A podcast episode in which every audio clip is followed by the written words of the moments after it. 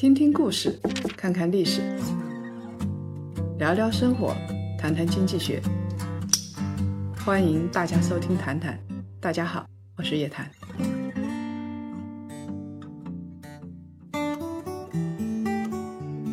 少说废话，不说假话，聪明人一起说人话，独立思考，理性投资，拒绝被洗脑。欢迎大家继续收听由叶檀财经和喜马拉雅共同推出的《谈谈》。我们的谈书第二季呢，财经女侠的二十堂投资实战课已经在我们的微信公众号上线了。谈商在一起，说人话，办实事，不上当。今天呢，我们的谈谈要说一个新型的保险的问题。最近大家都挺焦虑的啊，比如说有一个朋友三十好几，上有老下有小。还有两个娃要补贴父母，要还房贷、车贷，是家里的顶梁柱。他焦虑的不行，晚上整宿的睡不着觉。那他到底该怎么办呢？我跟他说，保险还是要买的，但是买什么保险呢？最近啊，支付宝完成了一次史诗级的投资者教育，推出了重疾险相互保。重疾险相互保是什么意思呢？就是支付宝芝麻信用在六百五十分以上的蚂蚁会员啊，你只要六十岁以下就可以投保，然后获得一份一百种大病保险，包括恶性肿瘤啊这些很吓人的疾病啊。如果是有人生病了要赔付的时候，所有这些参与投保的蚂蚁会员呢，大家来共同分担费用。据说啊。在单一案例里头，最高分摊只要一毛钱就可以了。然后你得了重疾，就可以一次性的领取保障金，从十万到三十万不等。听起来简直是一本万利呀！一毛钱我就可以赔付十万、三十万，这是一种什么生意啊？我觉得很不可思议，所以我就去了解了一下。大家就觉得蚂蚁会员之间有了这一毛钱的关系，一毛钱嘛，买了也不吃亏，也不上当。你还有三十万元的重疾险，实在是太实惠了。小叶子同学呢，也顺手加入了相互保。其实这是一种互助型的保险，这种形式一点也不新鲜。其实把这种相互保作为一种众筹，我们更加可以理解。你稍微付一点钱，有困难了大家帮，这就是众筹，就是台会嘛，是微信水滴互助的另外一种形式，也可以说是保险业的台会啊。大家交点钱，生病的时候呢，大家来帮帮你。其实中国人金融里边早就这么干了，台会是非常多的。我记得小时候，我父母他们碰到红白喜事了就用台会，平时要急需用钱的时候加入一个台会，然后这个月呢，大家的钱都给你，你就可以办点大事。本质上啊，就是一个互帮互助的基金。但是大家看了这一毛钱啊，不要太当真，它是有严格的限定的这个参保费率。你别以为你真的能够赚到便宜了，你要从蚂蚁金服上面赚便宜，谈何容易？我们仔细算了一下啊，按照支付宝的说法，单个案例呢是分摊一毛钱，其实是有严格的限定条件的。假设这一期里边有一百个人获得了重疾险的赔付，那么每一个成员呢，你要付一百块钱乘以零点一，就是十块钱。你付十块钱就够了吗？远远不够啊，要多得很呐。这个数字受到成员总数和赔付金额的影响。支付宝说啊，每个案例分摊不超过一毛钱。那么我们来算算看，什么时候你的分摊费用刚刚好是一毛钱呢？我们做了一个公式，假设每个分摊日你赔付的案例是 n，参保的人数呢是 y，我们简单的计算了，得出来结论，参保的人数啊必须要达到三百三十万。如果低于三百三十万的话，这笔账是算不过来的。三百三十万人里头有一百个人生大病了，要赔付了。每个人的分摊不超过一毛钱，但是一毛钱啊，也就是那么一说，别当真啊。支付宝自己就举了一个例子：如果参保人数是五百万人，里边呢有一百个人被确诊重疾了，那么他的最高赔付金额都是赔付三十万的，三十万乘以一百个人，再加上百分之十的管理费，每个分摊日扣费是六块六毛钱。而且还有其他很苛刻的条件，相互保啊，它的保险期限是一年，每个月呢有两天是要分摊费用，叫做费用分摊日，是十四号和二十八号。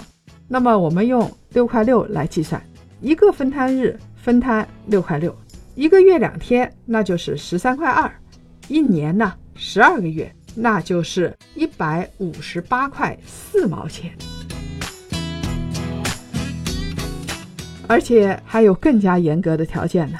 条款里边写的明明白白的，发生下面两种情况，支付宝是有权利终止相互保的。第一个是相互保运行三个月以后，如果成员少于三百三十万人，它就有权终止。第二种条件，如果出现不可抗力和政策因素，导致相互保无法存续，万一有一天银保监会把这个事情喊停了呢？因为这件事情如果影响保险公司的收益了呢，那不可抗力，对不起，停掉。三百三十万啊，这个数字很有意思，刚好是赔付一个疾病案例所需要的最低的人数。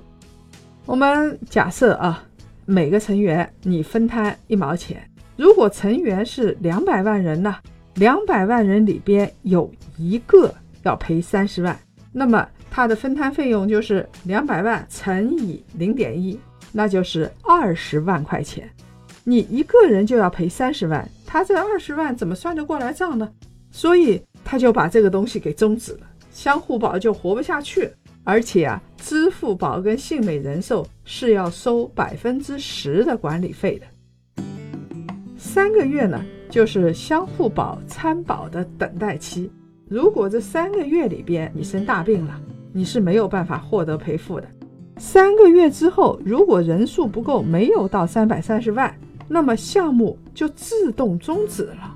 这么说起来的话，支付宝跟保险公司那是稳赚不赔的买卖呀。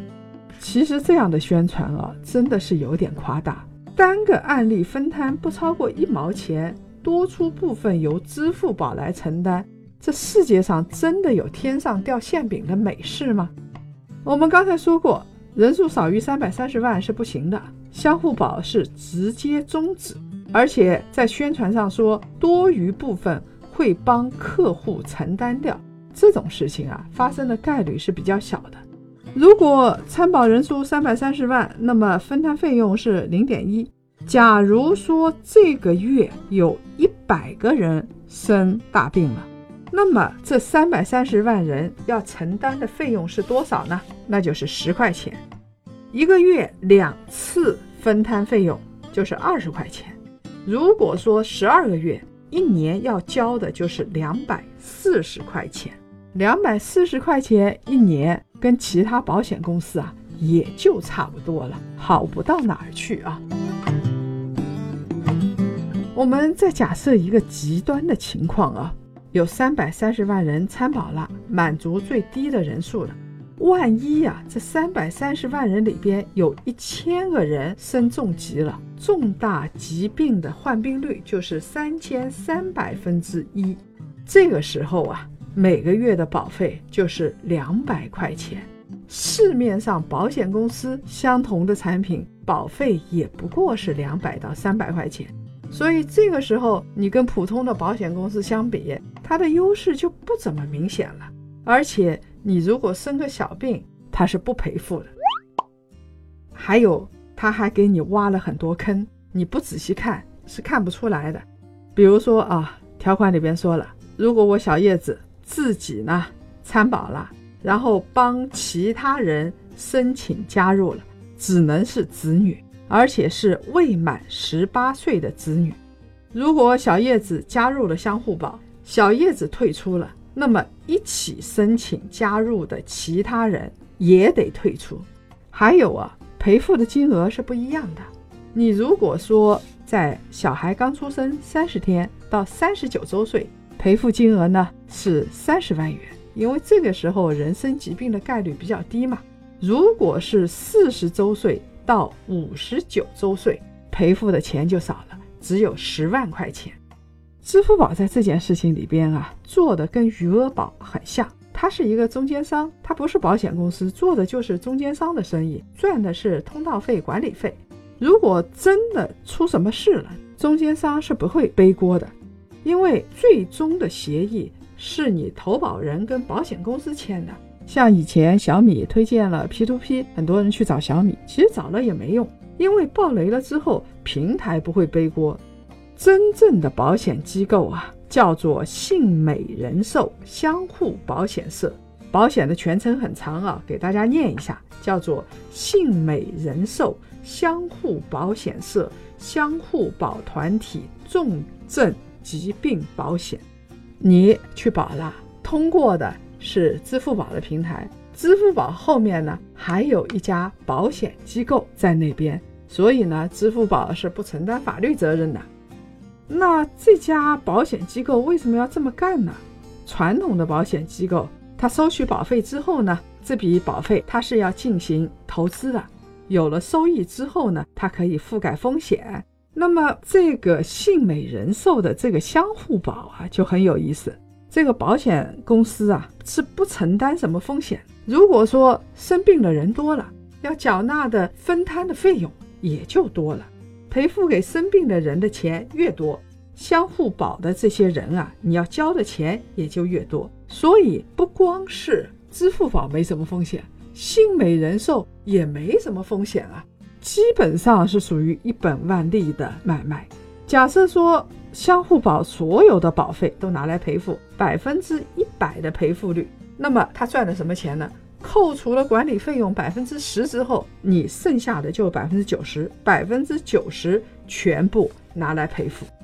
不管是百分之一百赔付也好，百分之九十赔付也好，没什么太大的意义。这个数字永远不变的。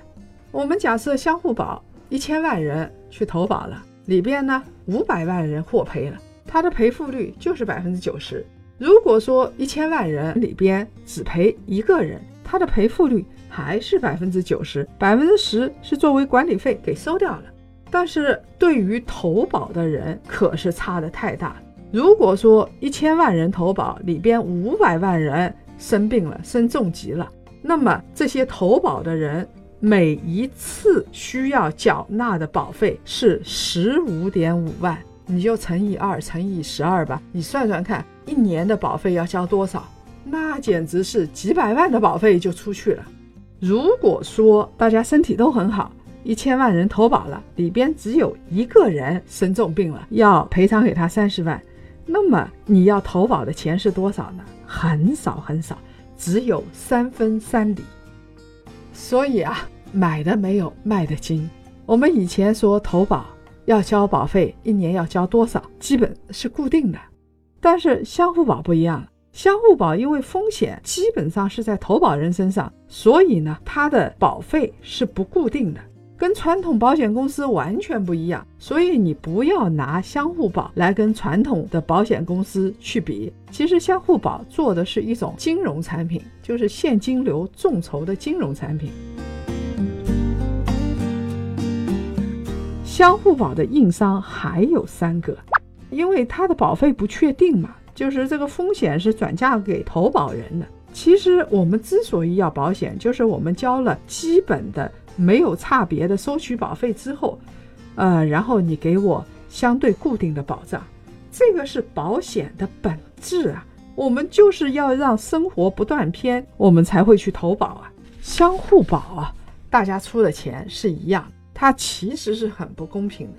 你比如说小叶子，他的船专门往比较荒凉或者是风险很大的、风浪很大的海上去运输。每次装的货又特别多，那么他就会参保。大叶子他的货船，那每次在风平浪静的海上运的货又比较少，距离又比较近，这时候它的保费就应该比较低嘛。你如果让大叶子跟小叶子参保的费率都是一样的，这对于大叶子跟小叶子，尤其对于大叶子来说是不公平的。还有我们做健康险的话，很少有这么做的。就会变成对高风险人群的一种捐助。还有呢，传统保险公司啊，它博弈主要是投保人跟保险公司的博弈。但是呢，相互保就不一样。支付宝它是站在信美人寿一边的，站在保险公司一边的，所以呢，你找不到人啊，它变成投保人互相之间的博弈。所以，我如果投了保，我没有生病，然后有一个人身体特别差，他来投保，那你就会变成一种捐助。万一啊，来投保的人都是身体有一点问题的，然后他带病投保，这个时候投保的人要付的保费就会大幅上升。其实这件事情不公平就不公平在理赔数量的多少，对于保险公司是没有影响的。信美人寿啊，它的风险是很低的，因为参保的人越多，理赔越多，它收到的管理费也就越多，这是一种逆向淘汰。那么还有一种风险呢，是可能存在的，健康险啊，大部分投保人是很难坚持的。十月二十三号晚上十点的时候，相互保的参保人已经有九百三十八万人了。这以前的三天，每天都有数百万人的增长。这个呢，主要因为理赔没有发生。三个月之后，如果理赔的人特别多呢，带病投保的人特别多，如果说出现了大规模的理赔。那会有多少客户退出呢？因为他突然发现，哇，原来不是一毛钱啊！原来我一个月有可能要交几百块钱，我一年要交上万块钱。如果是这样子的话，就有很多客户会退出了。我们今天说了保险的事情，其实大家很焦虑，但是我们对于那种啊噱头，对于流量，确实要保持一定的警惕。你要把事情真正的看清楚。如果你看不清楚，你听听我们的谈谈，或者是听听我们的谈书，有的东西啊是需要学习的。相互保做了之后也有一定的好处。它切入保险领域之后，很多人都觉得啊，保险很重要，我应该去保。而且呢，对于这家公司来说，它是很有创新意识的。而且他拉低了保险门槛之后，很多人去保险了。说不定他觉得相互保好，他会去保；如果他觉得相互保不好，他也会去看看其他保险公司的产品。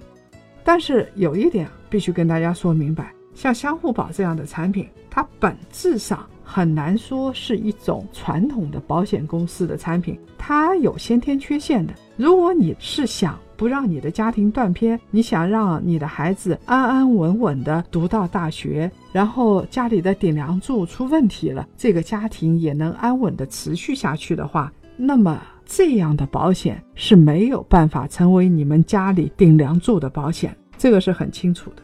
强调一下，不要相信天上掉馅饼。继续来分享上一周我们檀香的留言。上一周我们的话题是哪些董事长在裸泳？有一个莫小兵的檀香说：“这么跌跌跌跌下去，会不会跌成国企？” 莫小兵同学，你想多了。这两年你去看看国企的利润可高了。还有一位檀香叫做雷某某，他说：“春天不是满眼绿色吗？”